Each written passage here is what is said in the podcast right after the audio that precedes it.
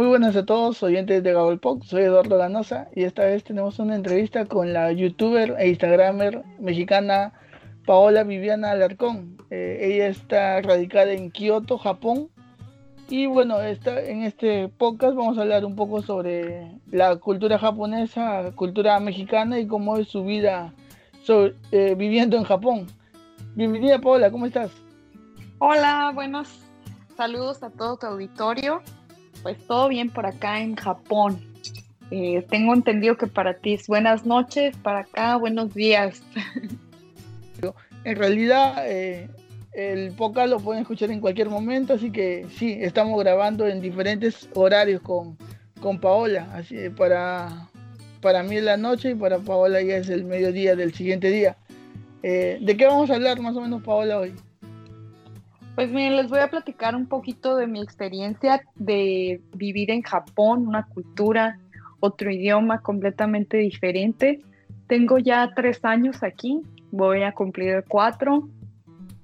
Y pues la verdad es que no ha sido nada fácil eh, llegar de no saber absolutamente nada de japonés y adentrarme a la vida como tal, porque una cosa es venir de, turista y otra es ya estar como residente, ¿no?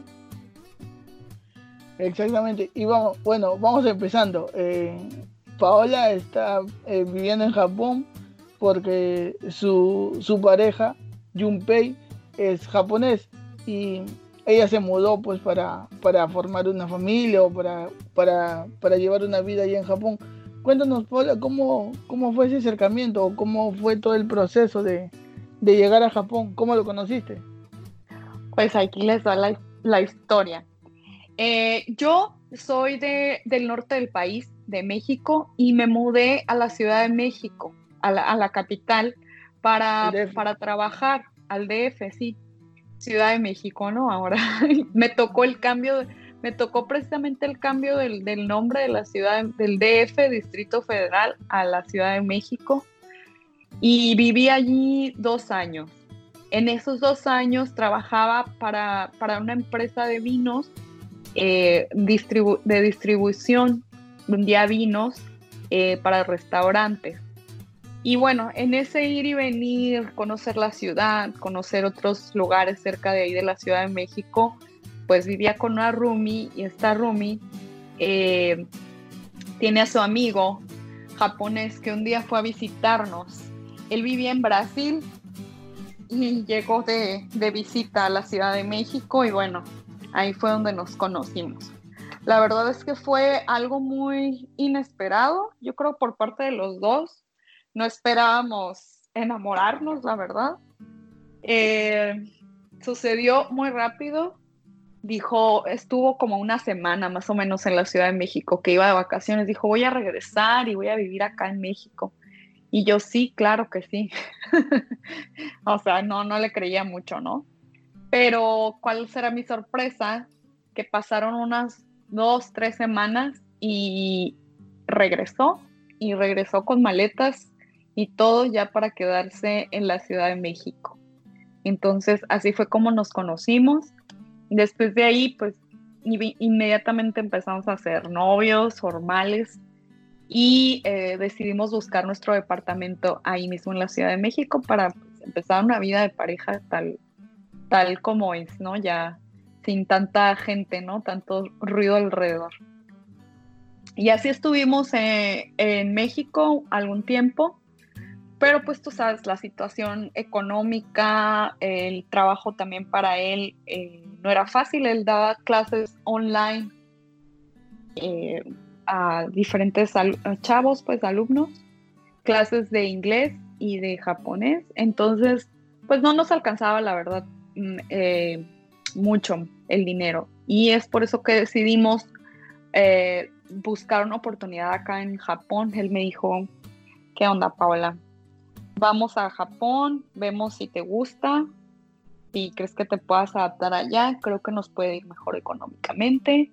Y pues sí, nos venimos para acá y ya tenemos tres años acá.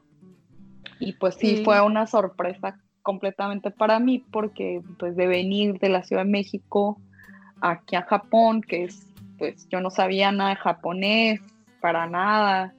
Eh, él y yo, él no sabía español, él y yo hablábamos en inglés, un poco de portugués, porque como les comentaba, vive allá y, sí habla bien portugués.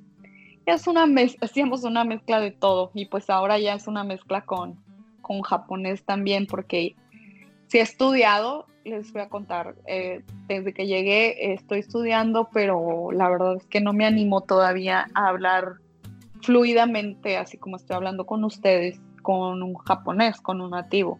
Les entiendo, sí, ya puedo estar una, en una mesa que esté la gente platicando, entender una conversación, sí ya lo hago, pero hablar todavía me cuesta mucho trabajo. Fabuloso, Paula. Y cuéntanos, ¿y cómo fue eh, esa decisión de poder mudarte, de cambiar de tu vida en México hacia Japón, una cultura totalmente diferente? ¿Fue fácil? ¿Cómo lo tomó tu familia? ¿Cómo, fue eso? Pues mira, les voy a contar un poquito. Yo soy hija única, entonces imagínate, ya para mis papás era un shock que viviera sola en la Ciudad de México y después decirles que me mudaba a Japón. así de buenas a primeras, pero me apoyaron, siempre me han apoyado mucho. Eh, siempre he sido así como muy curiosa, muy aventurera. Eh, desde niña me gustaba mucho viajar con mi papá, él hacía viajes y viajábamos él y yo y pues siempre la aventura y todo eso.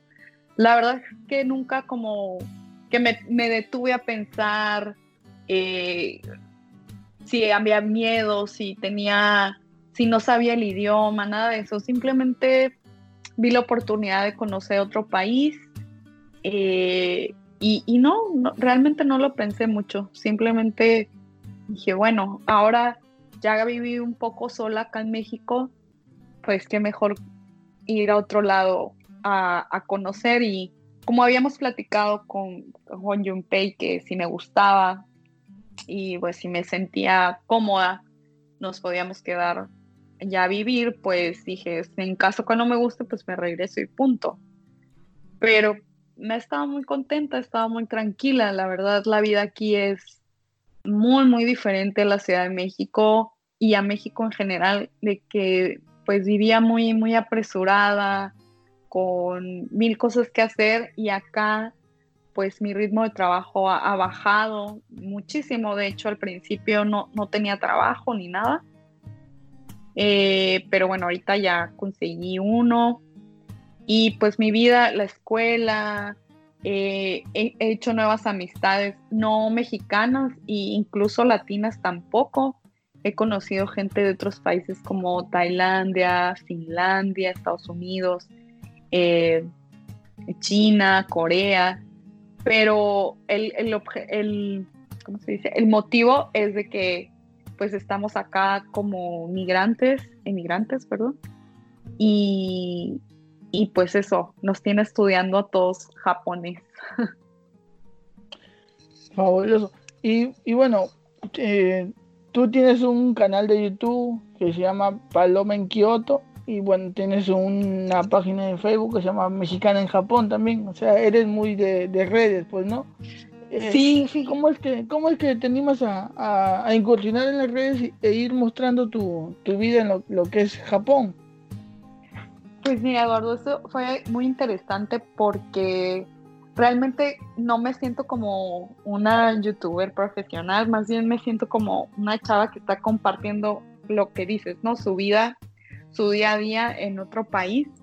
Mm, surgió primeramente por, por eso, por estar comunicada, porque mi familia, mis papás estuvieran tranquilos, eh, viendo que, estaba bien, que estaba segura. Y pues más que nada para comunicar. Nosotros somos seres sociales, ¿no? Y no teniendo de principio a nadie aquí en Japón, más que obviamente mi esposo y todo, pero, pero nadie más, ¿no? como para platicar. La página ha sido una gran ayuda para mí. He conocido personas, pues, latinos, mexicanos, también extranjeros, latinos que viven en otras partes como extranjeros y hemos compartido nuestras anécdotas, experiencias y más que nada es eso, ¿no? Para para hacer una conexión y para también hacer sentir a, las personas una de que no están solos, que también hay otros extranjeros, que también eh, pues pasamos esos momentos ¿no? de soledad y otra a las personas que, que tienen curiosidad de vivir en otro lado, de qué pasaría, de que de eso, de ese tipo de, dudas, pues que se animen, ¿no? Que se avienten a hacerlo y que vean que pues simplemente no pasa nada, es cambiar tus, tus mismas actividades a otro país y irlas adaptando, ¿no? Pero por eso surgió, por eso surgió la idea, primero la página de Facebook, después YouTube, pero en YouTube, eh, bueno, en YouTube la verdad me gusta el, el, trabajo que he hecho, hacer pequeños videos, eh, muestro un poquito de lo que hago aquí, de la cultura, mm, momentos divertidos que he pasado por acá y pues ahí entre todos lo comentamos o se generan preguntas para que haga algún otro video. Entonces, pues eso me, me, gusta, me ayuda mucho, me mantiene en contacto con mi familia, con mi gente, haciendo nuevos amigos. La verdad es que el Internet es una maravilla y yo no me hubiera venido hasta acá, hasta Japón, si hubiéramos vivido, no sé, en los en los 80s o en los 70s, donde todavía el Internet pues ni existía, o sea, era un sueño, ¿no? A lo mejor. Pero bendito Internet que estamos conectados y que, que hay estas plataformas para, para buscarnos entre, entre todos y apoyarnos. Claro, es lo que nos ha permitido hacer un poco más llevadera la, la cuarentena que, que pasa el mundo. Claro, claro, claro. Sí, y también por eso tenía tiempo sin subir videos a YouTube, tenía tiempo que no, no usaba mucho la página y ahora con esto pues de la, de la cuarentena pues creo que lo, lo retomé en un buen momento. Claro, sí, en verdad está muy bueno el contenido que estás generando y la idea sí es seguir, tratar de generar todo, todo el contenido posible, bueno, siempre tratando de llevar algo de calidad. Y cuéntanos, por, ejemplo, al momento de, llegar a Japón, ¿cómo fue la experiencia para, por en el transporte o en la cultura con la gente? Eh, se entiende, por ejemplo, que Japón, eh, por más que es una sociedad muy moderna, eh, aún tienen algo de, no sé, son un poco conservadores en algunos aspectos. ¿Tú has percibido algo así en, en su sociedad? Sí, son algo conservadores, son callados, eh, lo que sea para no, con mucho respeto, ¿no? Y digo, lo, hacen lo que pueden para no molestar al, al compañero, ¿no? Al vecino. Miren, principalmente ahorita que está todo lo de la pandemia y demás, yo cuando llegué a Japón, uno de los choques culturales fue precisamente verlos con usar mascarilla todo el tiempo. La mayoría. Y pues esto estoy hablando de hace tres años, pero ellos tienen usándolo muchos años más, ¿no? Atrás. Y fue un choque porque, pues, ¿por qué usan mascarillas? O sea, yo no entendía. Eh, ya investigando y viendo, y aparte, pues, preguntándole a mi esposo, vi que es por eso, porque no quieren eh, enfermarse de otras personas, eh, alguna gripa leve o resfriado, pues no, no, no se quieren enfermar y los que andan enfermos no quieren contagiar a los demás de las gripas estacionales o, por ejemplo, si tienen alergias y andan estornudando, pues no quieren andar ahí esparciendo sus gérmenes. También eh, descubrí que lo usan para las chavas, ¿no? Que lo usan, si no te maquillaste o algo así, este, te pones la mascarilla y ya, con eso disimulas.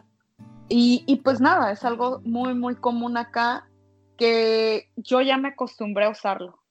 Por ejemplo, cuando ando enferma, precisamente traigo alergia, uso mi mascarilla y también en la época de, frío, hace mucho frío, acá las estaciones están muy marcadas, invierno, cae nieve, todo, entonces lo uso como una especie de, de bufanda, ¿no?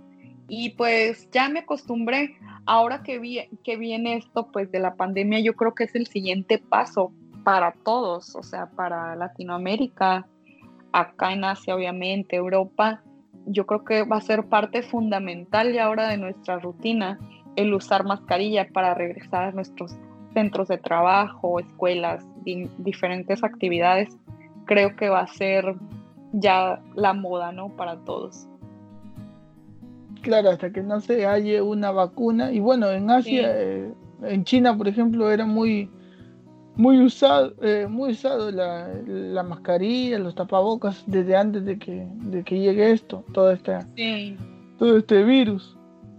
Sí, y por ejemplo, en cuestión turismo, o bueno, cuando llegué acá en Japón, se han preparado mucho para recibir, bueno, se prepararon mucho para recibir ahora los turistas en los Olímpicos y de verdad que no tienen que tener nada de, temor, de miedo. Nosotros como latinos a lo mejor no hablamos un inglés este, espectacular, o sea, de maestría o algo así, pero créanme que todos están, hay muy buen eh, apoyo por parte de las autoridades, de los locales, siempre van a tratar como de ayudarte. Japón es un país muy seguro, Japón, aquí no se pierde nada. Yo he perdido, en este tiempo que he estado acá, he perdido, entre, entre comillas, porque he, perdido mi celular, he perdido dinero incluso, y me lo han regresado. Entonces, no, no se preocupen, de verdad que si se animan a venir por estos lados, de verdad que se van a llevar una experiencia muy bonita, muy diferente a lo que estamos acostumbrados, pero siento que se la van a pasar muy bien. Y pues que no tengan temor de, de conocer, de conocer esta cultura que aunque a lo mejor parece, como dices, un poco más cerrado, más tímido, también tienen un lado muy, muy humano, muy cálido y que, que siento como latinos también nos hace falta aprender un poquito como más eh, el sentido del, respeto, de no molestar al de, más, al de junto, ¿no? Claro, es, es, algo que, falta, pero no, no, sé si se llegará a cambiar en algún momento. Hablamos de latinos, incluyendo los españoles e italianos, bueno, que también es lo que han padecido esto. bueno, eh, tú, vives en, en, Kioto, como habíamos mencionado, es una ciudad muy, muy, muy popular igual en Japón pero acá tengo algunas curiosidades. Por ejemplo, este, Kioto es la ciudad de las geishas. Eh, es posible que al oír hablar de Japón se nos venga a la mente la imagen de las geishas. ¿Es cierto que se encuentra geishas caminando por las calles? Es cierto. La verdad, aquí en, en, Kioto hay un distrito como un barrio, como por decir, es el, el distrito barrio de Gion. Hay, aquí es la cuna de las de las geishas, de las maiko. Maiko y geisha son dos, tienen de lo mismo, pero son diferentes. El, la maiko es una que está estudiando para ser geisha y la geisha, pues bueno, ya es una, es una artista. Es una artista y representa muchas cosas para Japón.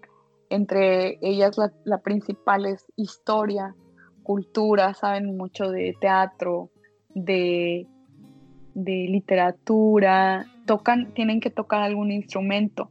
Contrario a lo que se, creí, se cree en, Latinoamérica, es que son, pues ya sabes, ¿no? Prostitutas. Hay algunas mujeres que utilizan este eh, nombre para hacer eso, para, para la prostitución, pero en realidad una geisha, geisha, geisha original, no, no, no tiene que ver con eso. Y aquí sí te puedes encontrar, las puedes encontrar en las calles y especialmente ahí en, en ese distrito que les, que les platico en guion, pero hay ciertas reglas, por ejemplo, no les puedes tomar foto, les tienes que pedir permiso a, a la persona para tomarle una foto, no la puedes tocar y, y, de verdad sí es como que muy especial encontrarlas de día, porque los shows, hacen shows, hay un teatro aquí, eh, hacen teatro, hacen shows, ceremonias de té, y eso es principalmente en las tardes. Entonces, en las tardes es cuando puedes ver más. Eh, perdón, Kioto, aparte, es un, es un lugar donde muchos turistas lo utilizamos para hacernos nuestras fotos de Japón.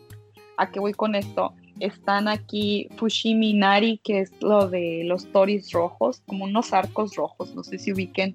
Esa es una fotografía de Japón, de las más famosas. Entonces, ahí mismo también en el barrio hay tiendas que se dedican a, vestirte de manera tradicional. Entonces, pues a veces se confunde, te puedes confundir tú entre quién es turista y anda nada más disfrazado de, geisha o de, japonés, porque también los hombres se, disfrazan. Y, bueno, está divertido, ¿no? Esa es una actividad que la hacen común, es muy común acá que, que te disfraces de, de, de geisha, o, ¿no? Pero eh, te puedes disfrazar sin ningún sin ninguna restricción. Y ahora, ¿las geishas solamente pueden ser los japoneses o sí. japonesas? Sí, solamente son mujeres y solamente eh, aceptan eh, personas japonesas. No puede, no puedes, o sea, como yo decir, ah, quiero ser geisha. No, no puedes. No, no puedes. Aunque aquí en, en Kioto es por eso que es como que muy respetado. Todavía hay, digamos, como escuela de eso, pero únicamente tienen acceso las japonesas como tal.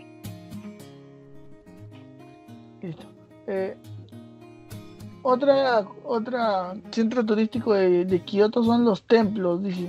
Eh, es una de las ciudades japonesas con más templos. Eh, ¿Cuál es el, templo más, más popular o el que más te ha impresionado en tu, en tu estancia allá? Pues mira, es el que les mencionaba, que es este Fushimi Inari, es este de los toris, de los toris rojos. Los toris son los arcos, unos arcos naranjas con letras e inscripciones japonesas. Este es un santuario sintoísta dedicado al dios Inari este es para, digamos que su, principal actividad o las ofrendas son para que te vaya bien en los negocios. Entonces, cada tori que hay ahí es una, una ofrenda al Dios para que te vaya bien cada año, ¿no? Es, es impresionantemente grande el lugar. Es muy grande para recorrerlo y la verdad es que es muy lindo, vale mucho la pena si están acá en Japón, es una de las visitas que tienen que hacer, porque aparte es emblemático de todo Japón, es, algo que imperdible, ¿no? Interesante. ¿Y la religión en Japón, eh, supongo que no es la misma, la religión católica, la mayoría, digo? No, no, acá lo que hay más es eh, sintoísmo y budismo. La religión es un tema, no, no hay muchos, no hay muchos ah, católicos porque, pues digamos que en Asia los predominantes son esta, este tipo de, de creencia, ¿no? Fabuloso. Y bueno, hemos hablado un poco de la, de la ciudad. ¿Hay alguna otra otro sitio turístico que te gustaría recalcar de Kioto? Eh, sí, me gustaría recalcar el bosque de Arashiyama también, que es el bosque de Arashiyama, también lo conocen como el bosque de bambú. Ese lugar es muy bonito en la naturaleza. Está, es también emblemático en Japón, lo pueden buscar y tiene una belleza natural como, como nada. Tiene un río, puedes hacer también eh, paseo por río, paseo por tren. El tren es muy bonito, es un tren antiguo que te invita a recorrer todo, todo lo de allá. Ah, algo que también me gustaría recomendarles es una experiencia también muy, muy japonesa. No sé si has escuchado, Eduardo, algo acerca de los onsen los 11. Los 11. Te voy a platicar un poquito. a ver, Es un baño eh, japonés de aguas termales. Son aguas termales. Acá en Japón todavía hay mucha actividad volcánica y en pueblos que están cerca de las montañas eh, son muy comunes, que nada más existe este tipo de, son baños, como un tipo spa, pero natural. Y les voy a platicar qué es lo que los hace, aparte no, también muy diferentes, es que a este tipo de baño tienes que entrar completamente desnudo. No hay como en otras partes que entras como que con toalla, sí, con toallas o con traje de baño, así. Acá en Japón tienes que entrar completamente desnudo. Eh, obviamente están separados hombres y mujeres, no ah, te apures. no te apures. Solo consultaba. Sí, no, está bien, tu pregunta es muy válida. Pero eh, si estamos separados, hombres con hombres, mujeres con mujeres, pero la condición es entrar completamente desnuda. Que pues ahí van implicado también el choque cultural, ¿no? Algo que platicabas. Y otra también es de que muchos eh, no permiten entrar con tatuajes. Los tienes que cubrir en Japón venden también unos como tipo parches para que te cubras tu tatuaje, pero hay, unos onsen que son pues verdaderamente muy tradicionales o 100% para japoneses y ahí sí, la verdad que si tienes un tatuaje no te dejan pasar. Ahí les recomiendo que investiguen. Hay muchos, hay más de, no sé, en todo Japón habrá que más de unos, mm, más de 100 onsen onsen a lo largo del país y pues también hay para, para, para turismo y también pues 100% japoneses. Se lleva también, o sea, es algo muy de Japón porque hay un protocolo, ¿no? Como te explicaba, llegas al, lugar, eh, pues te dan un casillero, eh, algo aparte. Ah, también les recomiendo que cuando vengan a Japón se traigan un, unos par de zapatos que sean cómodos, porque en muchos lugares tienes que entrar sin zapatos, incluso hasta en restaurantes, eh, templos, en muchos lugares eh, los zapatos los dejas eh, por un ladito o te dan una bolsa o algo para que los cargues. Entonces eso de estarte quitando, poniendo zapatos, tráiganse unos que sean fáciles y que sean para no nos he contado. ¿Llegaste a entrar a los, a, los 11? Ah, ya me desvié. Entonces, sí. No, sí, de, ahora se ha convertido en una actividad muy de mis favoritas. Pero bueno, a ver, les cuento. Llegas, dejas tus zapatos, toda tu ropa, pertenencia, celular, están prohibidas las fotos, todo. Eh, en mi canal ahí tengo un pequeño videito de lo que pude tomar de algunas cosas, pero están prohibidos. Y eh, entras, lo primero que tienes que hacer es bañarte. Te bañas primero en las regaderas. Hay, no hay como unas regaderas donde puedes sentarte, son unos banquitos. Tienen champú, tienen champú para el cuerpo, todo, todo lo necesario para que te bañes primero. Y esto también tiene un significado para los japoneses. Es un signo de, de depurarte, ¿no? De limpiarte antes de entrar a las a las aguas, que son aguas que tienen minerales, porque pues vienen del, del volcán. Entonces eso te ayuda mucho a la circulación, a la piel, de verdad es que es como un spa natural. Y la verdad que como, pues, como mujer, como chicas, eso nos gusta mucho. Aparte de todo, puedes, ahí disponen de todo lo necesario para bañarte, pero si tú quieres te puedes llevar tus mascarillas, tus cremas para exfoliar el cuerpo. No, es de verdad una experiencia muy, muy relajante. Ya una vez que te bañaste, te limpiaste por completo, entonces sí entras al agua, al agua termal y hay uh, dos, están separados como por dos. Unas que están al interior, son unas pequeñas bañeras o piscinas, no sé cómo les digan, eh, no son muy altas, digamos que te llegan como a, la cintura promedio o menos, como a media pierna, a la rodilla. Es para que te sientes, es para que te relajes, para que te quedes un, rato, ¿no? Ahí puedas disfrutar. Están esas que son al interior y al exterior. Es, muchos es con, con solamente las rocas, es una experiencia muy, muy natural. Y como están a las montañas, a mí me tocó vivir la experiencia de que estaba todo nevado. Entonces imagínate, tú estás en esa piscina, alberca natural, a temperatura de, no sé, unos 38, 40 grados y a tu alrededor la nieve con un paisaje precioso. La verdad es que es una experiencia única que recomiendo cuando vengan a Japón. Ay, qué fabuloso. En, verdad, eh, estos, estos, estos, estos datos que nos das son muy interesantes. Y bueno, estamos hablando ya de turismo y en cuanto a la comida, ¿cómo te, cómo te ha ido? sabemos que los mexicanos, eh, no sé, su comida base creo que es eh, con el ají. ¿Cómo es la dieta del japonés? Pues ah, básicamente es pescado y arroz. ¿Y te adaptaste a eso?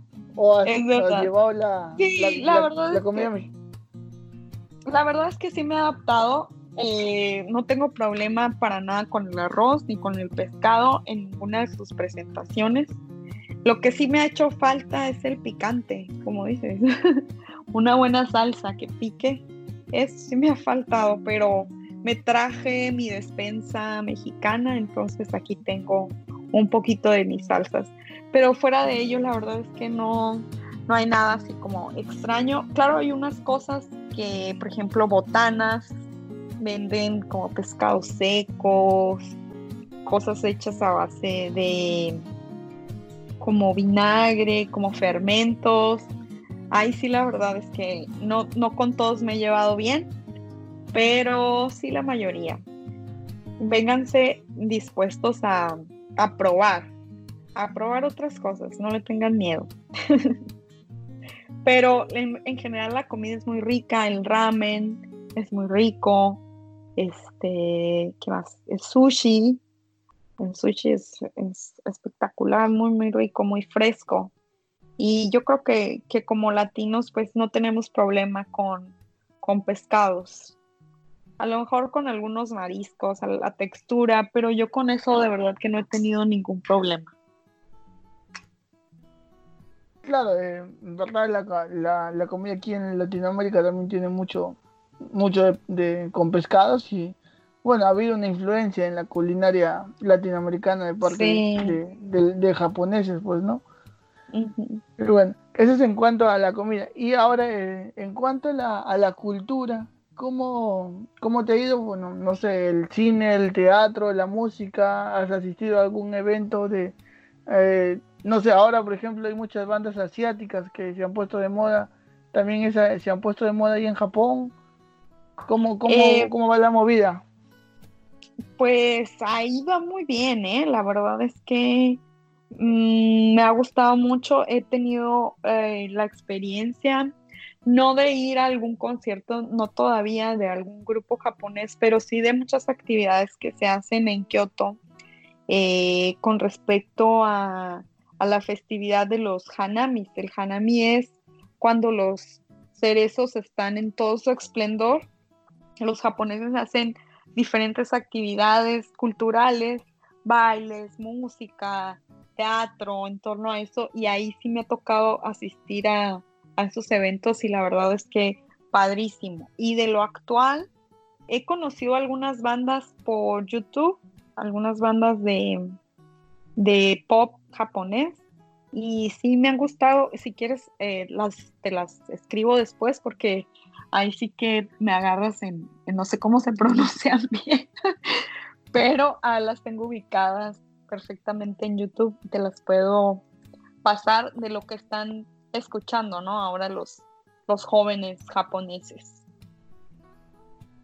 Interesante. Mira, acá estoy ah, eh, mirando ah, bueno, dime, hay algo que me gustaría como dato curioso comentarles de que muchos japoneses amigos así se saben, ¿no? Que soy mexicana y de pronto relacionan mucho el reggaetón.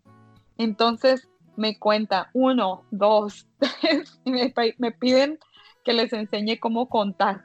ya ven que en, reggaetón es, cuentan números uno, dos, tres y empieza la canción. Les llama mucho la atención y también éxito mundial la canción de Despacito, también aquí en Japón pegó. Hay un, no sé, no sé si es japonés o qué es, o es, es estadounidense de raíces japonesas que, que, es un youtuber más o menos conocido, no, no, no, me, no recuerdo el nombre ahora, pero vive en Nueva York y suele cantar canciones de, de reggaetón, no sé si lo, lo sacarás, pero me acordé de él.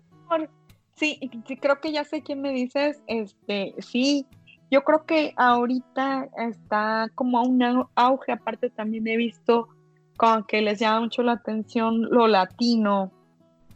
Eh, se van mucho música, comida.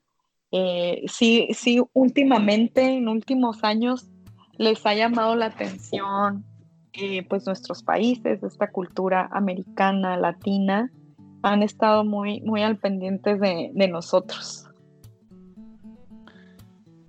Interesante. Y mira, eh, tú vives en Japón, pero eh, ya, no sé, has, paseado por algunos países, ¿no? Has paseado por Bangkok y Tailandia, pero esos países son, a pesar de que son asiáticos, son completamente opuestos a lo que es Japón.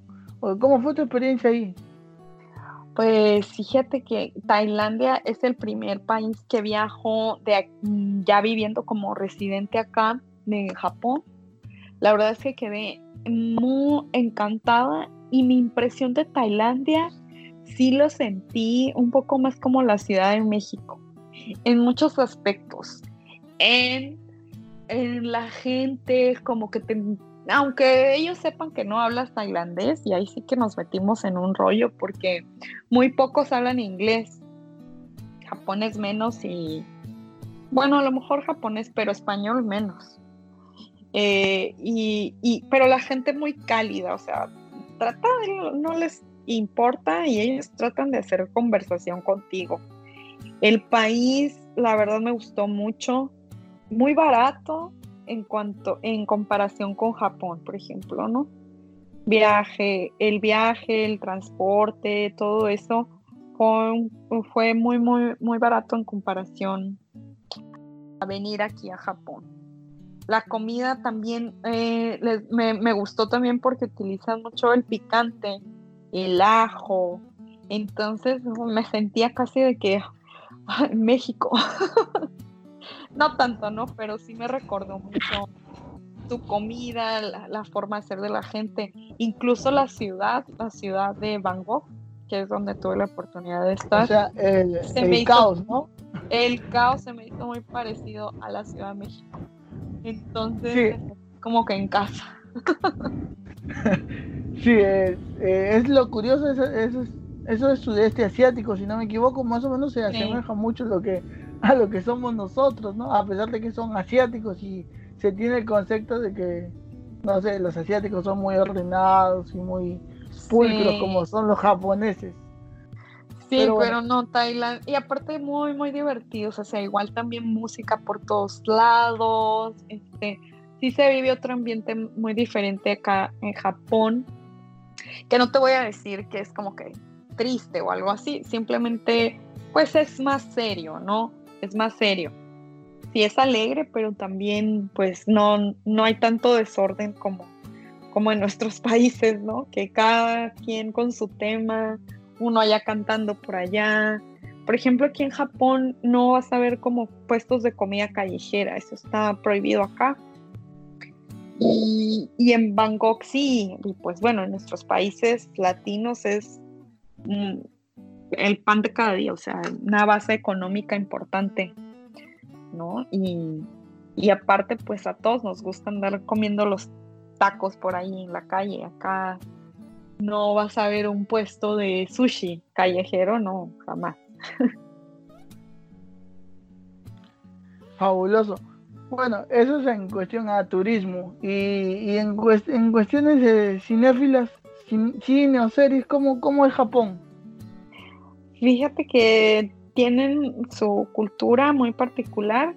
Como siempre predomina el, anime, muchas series de anime, pero últimamente las han estado adaptando el anime para series con actores, con, actores y han funcionado muy bien. En, eh, yo he visto algunas series en Netflix y otras también películas. Eh, en Netflix hay una que se llama, ah, es reciente, se llama Director al Desnudo. Es, es una serie, no, no tiene nada que ver con anime, pero es una historia de la vida real de cómo surgió el porno japonés, cómo empezaron a incursionar en todo esto.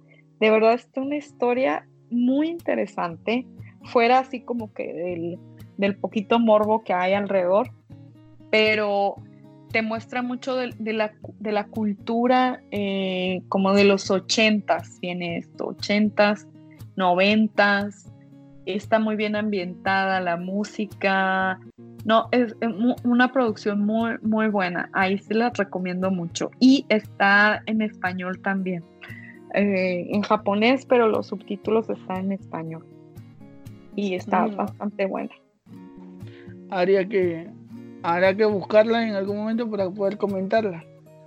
Sí, de verdad. Ya que estás ahí, eh, tengo unas, una especie de ping-pong de preguntas sobre cultura pop o cultura en general. A ver si, a ver qué, qué, me, qué me, respondes. Okay. Eh, tu, película, tu, película, favorita en japonesa y bueno, si quieres una mexicana o una de otro lado, pero una japonesa. Ah, les voy a recomendar una, se llama Tal padre, tal hijo. En inglés, Like a Father, Like a Son. Es una película japonesa, de, es más o menos dramática, como drama, el género es drama y se trata de un padre mm, que confunde, bueno, se trata de que en el hospital confunden a dos niños, eh, les dan, cambian las familias, ¿no? Era un hijo único con, un con otro niño, una, una, polémica muy, muy interesante que se hace porque el hospital les avisa y les quieren cambiar a los niños cuando estos tienen una edad de cinco años. Entonces, pues los padres, digamos, las familias ya están integradas y te ponen en, pues, ¿tú qué harías? Con, ¿Te quedas con tu hijo de sangre o, o te quedas con tu hijo con el que has creado, creyendo que es tu hijo? Está muy interesante esa temática japonesa, como lo plantea. Muy, muy buena la película. Eh, ¿Ya tienes tiempo? Serie favorita japonesa. Ah, Tokyo Love Story se llama. ¿De qué trata? De trata, es completamente mm, como muy juvenil, son temáticas de, amor, de, de, triángulo amoroso, de jóvenes, está, está bastante divertida. Y me gusta porque el japonés que hablan ah, lo puedo entender ya, esta serie la, he visto en japonés completamente y, está facilita. Eh, eh, ¿has, visto algún anime? Eh, pues cuenta Dragon Ball. no, sí, cuenta Dragon Ball, pero por ejemplo, es, este, esas cosas sí, sí me las sé, pero de acá de algo nuevo que haya visto, la verdad, ahí sí me agarras en curva. ¿Videojuegos o mangas? Tampoco. Videojuegos, pues solamente el Mario. Y estoy esperando que abran, van a abrir un parque, bueno, van a abrir una temática en estudios universales con Mario Bros. Ese va a ser el, el próximo atracción. Listo. Eh, el personaje que, más admiras, no sé, japonés o bueno, tal vez algún mexicano o de otro país. Personaje de ficción. Ah, personaje de ficción. ¿Qué más me gusta? Mm, ay. Um, personaje. Caramba japonés. Pues yo creo que sería. Voy a mencionarte una. Ay, es que De verdad que siento que muchos, pero ahorita no recuerdo el nombre. En Japón tienen ay, como eh, que dejan un mensaje muy lindo de hay un que es como como un gatito. Y esas peleas no es como un gatito gordito. Un gatito gordito que son películas animadas de anime eh, que están como una, un mensaje social importante. He visto una nada más y la verdad es que me ha gustado mucho. Yo creo que ese podría ser uno, pero te voy a decir mejor algo para no distanciarme mucho. Eh, mm, Sailor Moon. Ay, no borra eso. Está bien. Este, que lo, no, sé. Eh, personaje japonés.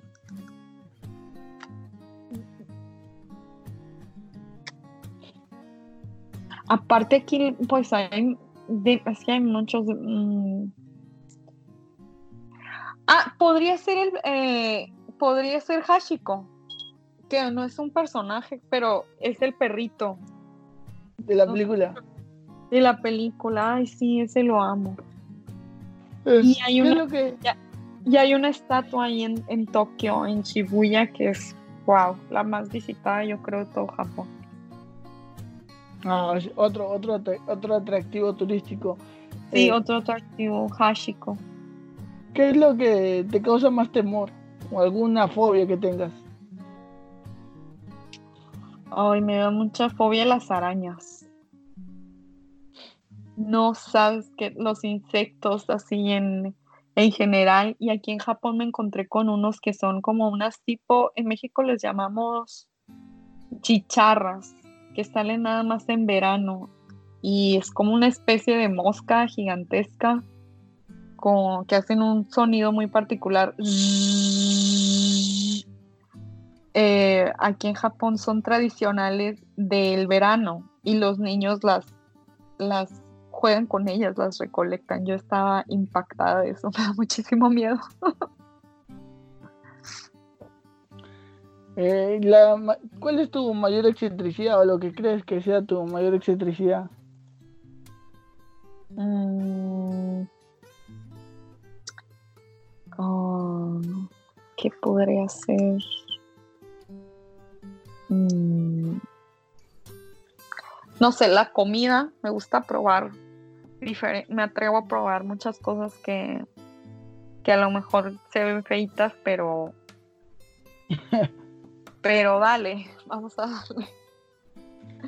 Sí, soy, soy bastante aventurada en esas cosas. Y me gusta probar cosas distintas. ¿Tu plato favorito de México y de, y de Japón?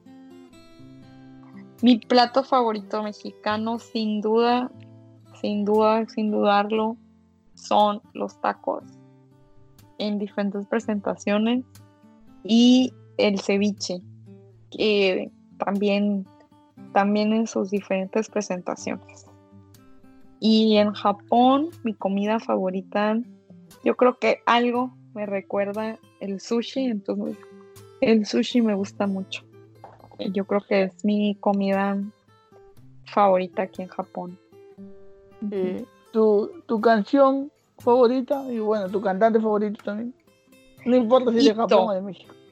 Ito, ese es japonés. Ito se llama. Ito. Y fue la ah, primera, me gustó porque fue la primera canción que escuché en japonés, como esta cultura, esta cultura pues pop, y me la aprendí. Las, algunas cosas, no todas, pero sí me la, me la cantaba en, me la canto en, en japonés. Bueno, no te voy a decir que la cantes, a menos que quieras cantarla, y, pero eh, ha sido interesante poder conocerte. Eh, hemos hablado un poco sobre cómo es la vida de, un latino o una mexicana ahí en Japón. Y bueno, ¿cómo te podemos encontrar en redes? Me pueden encontrar en Instagram como la paloma Paloma.17. Ahí soy mucho más activa que, que en cualquier otra. En YouTube me encuentran como Paloma en Kioto. Y en Facebook. En Facebook estoy como mexicana en Japón. eh, o también me pueden encontrar como mm, Lostin en Japón 17. Porque me vine en 2017. Y pues ah, muchas gracias a, a tu auditorio, muchas gracias por escucharnos. Y cualquier duda, así como dices tú, pues esta es la primera vez, pero si quieren hablar de algún otro tema en específico, pues estoy abierta a volver a, a tener una plática con ustedes en cualquier momento. Y sí, eh, bueno, desde ya te comprometo para ver si hacemos un podcast hablando de, de cine japonés y bueno, si que quieres también en otra ocasión de cine mexicano. Así que Claro, eso sería sí, todo me por hoy. encantaría. Sí, perfecto. Fabuloso. Entonces, eso sería todo por hoy y estamos en contacto. Un abrazo. Gracias, hasta luego.